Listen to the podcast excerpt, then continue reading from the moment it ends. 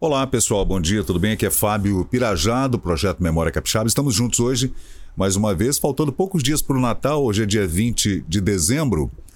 E o Memória Capixaba, como vocês sabem, está em todas as plataformas digitais. E agora também numa plataforma alternativa de vídeo chamada COS TV. Vou até colocar para vocês verem aqui, que é uma alternativa para quem uh, está buscando uma outra plataforma é, fora do YouTube, né? Ou do Vimeo, ou de outras plataformas de vídeo, né? É, o COS TV é legal, deixa eu colocar aqui para vocês verem. Um, é essa plataforma, é essa plataforma aí, ó. COS TV, tá aqui. Uh, e o Memória Capixaba está lá também, além de, de todas as outras plataformas com as quais a gente trabalha e faz os uploads né, de vídeos e tal. O COS TV ele é como o YouTube. Você pode é, fazer live, mandar os vídeos para lá, armazenar os vídeos e uh, gratuito também, né? E você pode pagar, você pode é, é, também transacionar com é, criptomoedas, Bitcoin, Ethereum e outras moedas, né? Bitcoin. E é uma plataforma, uma plataforma bem legal, uma alternativa bem boa para quem busca algo fora do YouTube, né? Porque às vezes a gente tem problemas com o YouTube. Eu já tive problemas, né? Uh, já fui bloqueado, já fui derrubado, já perdi um canal com um canal que tinha é, 15 milhões de visualizações, perdi o canal. Mas tudo bem, esse é outro papo, né? Hoje a gente vai falar sobre um desastre terrível que aconteceu em São Torquato em 1966, uma explosão que matou 14 pessoas, feriu 30, feriu mais de 70 pessoas. Essa explosão aconteceu em São Torquato e eu vou uh, dar uma lida aqui para vocês. É... Essa matéria é do jornal A Gazeta, que foi colocado aqui nas plataformas.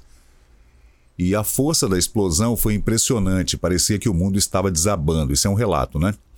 É, por alguns minutos cheguei a pensar que estivesse louco, declarou o senhor Gomes Paixão, acrescentando que a explosão jogou destroços por todos os lados é, e que os barracos foram ao chão como se fossem castelo de cartas. Esse Gomes Paixão, depois eu vou até conversar com um amigo meu, que é o Adilson, locutor também, né? Um famoso locutor aqui da Rádio Tribuna, da Rádio Gazeta, da Rádio Cidade, da Tropical, que trabalhamos juntos nos anos 80, 90, 2000. E o nome dele é Adilson Gomes Paixão. E essa pessoa que deu esse relato aqui também é Gomes Paixão e o, e o Adilson morou em São Torquato, né? Então, depois eu tenho que perguntar para ele. Uh, as autoridades policiais informaram depois o grande número de vítimas eh, se deve ao fato de que muitas pessoas curiosas comprimiram-se no local no momento em que eh, tentava debelar um pequeno incêndio surgido numa casa comercial. O senhor Manuel Falcão eh, foi detido pelas autoridades policiais. Em declarações prestadas à imprensa, afirmou taxativamente que não possuía dinamite em seu estabelecimento comercial. Ah, uma explosão num depósito de dinamite ocasionou, no domingo último, Uh, no bairro Santo Torquato, a morte de 13 pessoas, ferimentos graves em 71, 71 outras pessoas, Vê que foi uma coisa terrível, né, gente?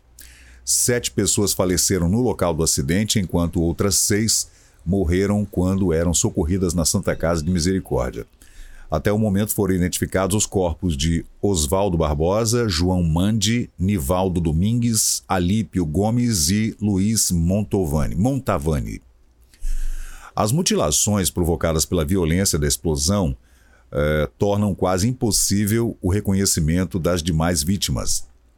Dezenas de pessoas se deslocaram para o local a fim de debelar um incêndio e sofreram ferimentos. Várias crianças foram pisoteadas no momento em que a multidão se dispersou para fugir dos efeitos da explosão.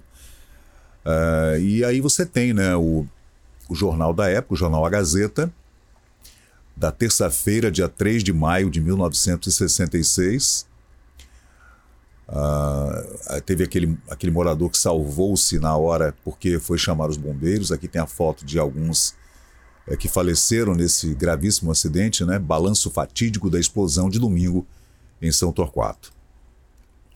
Aí tem todo, toda a matéria, né?